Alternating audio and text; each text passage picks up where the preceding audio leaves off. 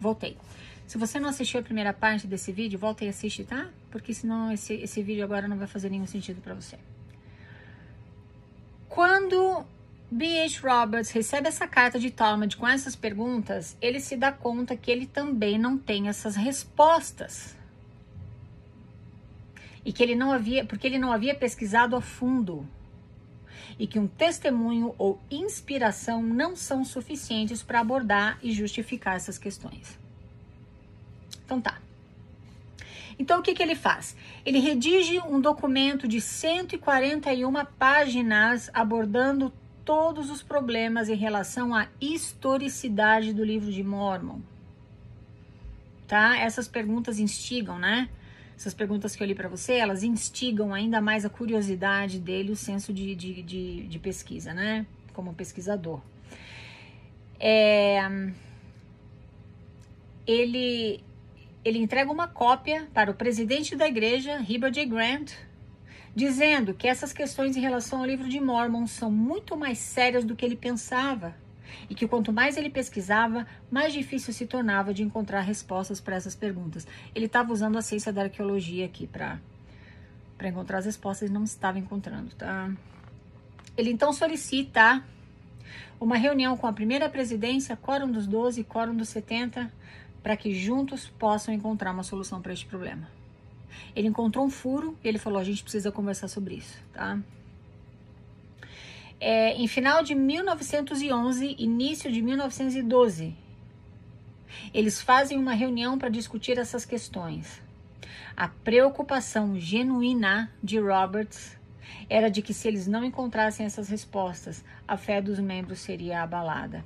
Então eles se reuniram, tá? Ele com a primeira presidência, quórum dos 12 quórum dos 70, eles se reuniram por dois dias quase que inteiros. Primeira reunião foi das, seis da manhã, da, das 10 da manhã até as 6 da tarde. A segunda reunião das 10 da manhã às 8 da noite. Não chegaram a conclusão nenhuma. Tá? Como dizia minha mãe, ficou tudo em águas de bacalhau. Então tá. Como essa reunião não não satisfaz Roberts, ele não está encontrando, ele não está encontrando respostas na ciência para essas perguntas que fazem total sentido. Ele começa agora a cogitar a possibilidade remota de Joseph Smith ter criado aquelas histórias. Ele começa a se perguntar de onde ele poderia ter tirado aquelas ideias. E não é essa, essa principal justificativa que você, como membro da igreja, dá? Ai, como é que Joseph ia inventar essa, esse livro? Como é que ele ia criar aquelas histórias? Impossível. Será? Em suas pesquisas, Robert se depara com o livro Visão dos Hebreus. Este livro fala de um povo que chega às Américas em um barco. Eles são judeus. Acontece uma guerra entre eles é, eles se dividem então em duas tribos, uma boa e uma má. A má tribo mata a boa tribo. Soa familiar para você? É isso que você vai encontrar no livro Visão dos Hebreus, tá? E há tantas outras similaridades entre este livro e o livro de Mormon que B.H. Roberts chega à conclusão de que Visão dos Hebreus, que foi publicado em 1823, sete anos antes da publicação do livro de Mormon, é o livro que serviu de inspiração para Joseph escrever o livro de Mormon. Sem contar que o autor de Divisão dos Hebreus era Ethan Smith. Ele era o pastor da igreja a qual Oliver Cowdery frequentava antes de ajudar Joseph a, a, a escrever o livro de Mormon. Bom, Beach Roberts, então, ele está extremamente incomodado e ele escreve mais dois documentos. Ele já tinha escrito um, né? Que eu falei para você que ele apresentou para as autoridades gerais, levantando somente as dificuldades do livro de Mormon, aquele documento de 141 páginas, tá?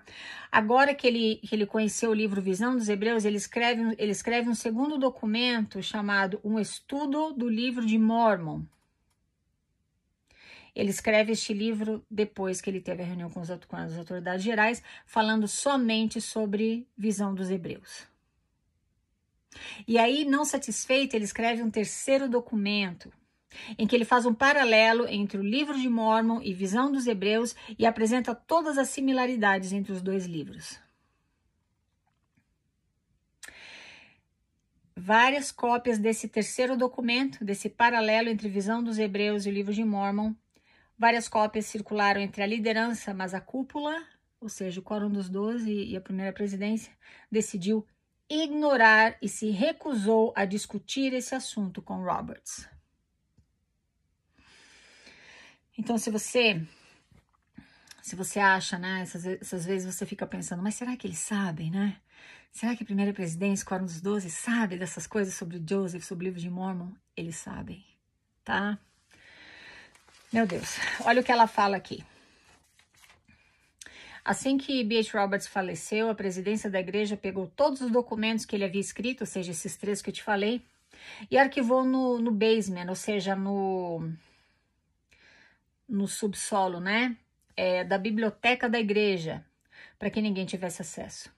A igreja atualmente afirma que esses documentos não existem, mas o historiador moderno D. Michael Quinn encontrou alguns deles recentemente na biblioteca da igreja.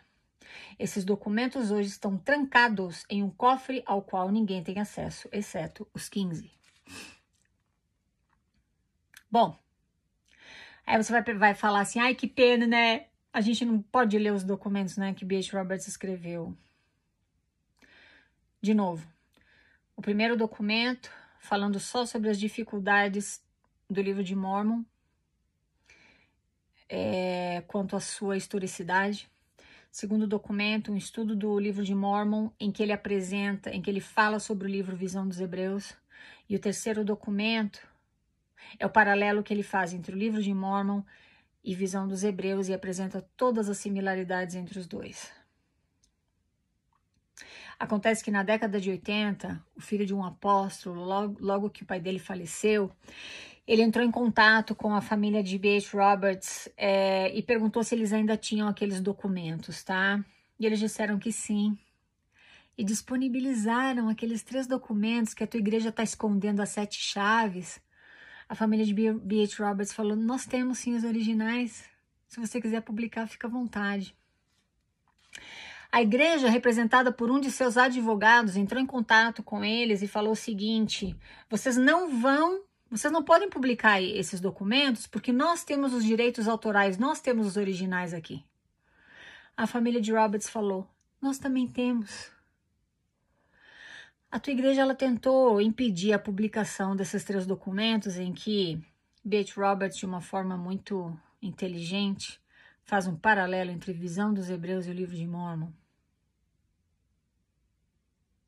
E ele aborda todas essas todas essas contradições que o livro de Mormon tem em relação à ciência, que, é, que eu apresentei para você naquelas cinco questões, tá? E outras, e outras coisas mais. Bom, o que acontece é o seguinte: esse, esses três documentos, na década de 80, eu não sabia de nada disso, né? Esses três documentos, na década de 80, eles foram compilados e publicados em um livro que se chama Studies of the Book of Mormon, ou seja, Estudos do Livro de Mormon. E esses, este livro está disponível hoje no Amazon. É, coisa boa, né? então você pode, se você quiser, você pode encontrar este livro lá. Eu não sei se tem em português, mas dá uma olhada, tá? Mas em inglês com certeza tem. Eu vou colocar no, aqui no, na descrição do vídeo o link para esse podcast do John Dolin, tá? E quando você abre o, esse episódio, você vai ver lá details, ou seja, detalhes. Você clica lá e vai, vai mostrar para você a descrição do, do podcast e vai ter um link lá embaixo para este livro que eu te citei, que é um resumo dos três documentos que Beth Roberts escreveu, e aquele link te leva diretamente para o Amazon já com o livro. Bom, é isso que que Shannon, essa essa essa escritora tem para dividir com a gente. Vai ter mais alguns episódios uh, em, em, que ela vai conversar com John Delaney. Se houver mais alguma coisa importante, eu vou te eu vou te passar tá? Agora eu quero falar, eu quero complementar com os meus pensamentos. no início do século XX, né? Não, início não. No início da década de. Bom, no início de 1900, vai. No início de 1900, a ciência, né, ou seja, tanto a arqueologia quanto a teoria de, da evolução de Darwin, porque as duas né, estão na mesma, na mesma área, elas começaram a, a, a levantar questões em relação à historicidade do livro de Mormon. Isso acabou sendo fácil para a igreja deixar para lá. Porque muito provavelmente você, como membro da igreja, assim como eu quando era membro, você não, não se preocupa com arqueologia, né? Você testifica do livro, você não quer saber, você nem, nem acredita que egípcio reformado não existe coisa nenhuma. Você não pensa em. A gente não pensa, né? Eu não pensava nessas questões, tá? Mas não existia cavalos aqui. Tem várias outras coisas. Esses foram só alguns exemplos. Mas a arqueologia acabou não incomodando muito a igreja em relação à historicidade do livro de Mormon. Eu lembro que muitas vezes, como eu já comentei, comentei aqui com você anteriormente, de vez em quando, né, arqueólogos descobrem, né, minas, né, cidades enterradas, coisas assim. E eu pensava, como muitos outros membros da igreja, ai, ah, são cidades dos nefitas, dos lamanitas, né, estão descobrindo agora, estão encontrando agora. Então, baixa, baixa, baixou a poeira.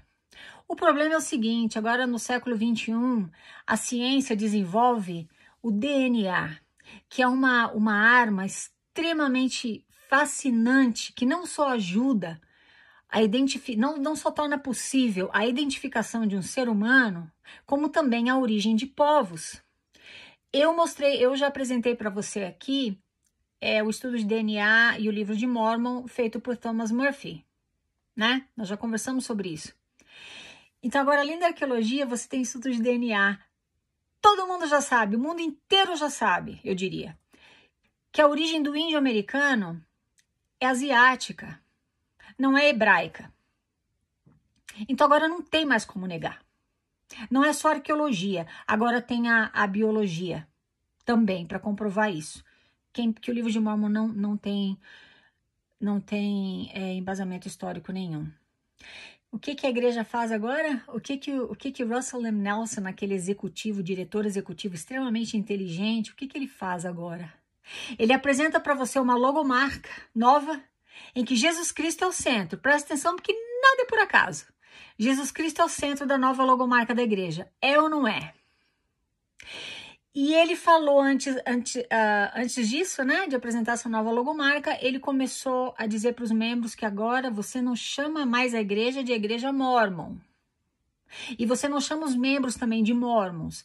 São membros de a Igreja de Jesus Cristo dos Santos dos Últimos Dias. O próximo passo vai ser mudar o nome do livro de Mormon. E eu vou estar tá viva para assistir isso. Eu espero. Mas esse é o próximo passo. Agora eles desvinculam a Igreja de Jesus Cristo dos Santos Últimos Dias e o livro de Mormon do nome Mormon. Agora o livro de Mormon vai receber algum nome que chama atenção mais para Jesus Cristo do que para o nome Mormon. Bom, o nome Mormon vai desaparecer.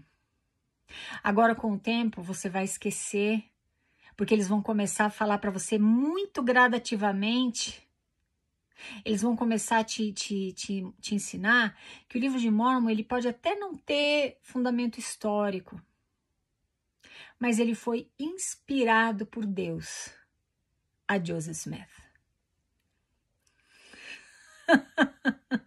então aquelas histórias, aquelas histórias, desculpa, aquelas histórias vão parar, vão deixar de ser literais para serem simbólicas.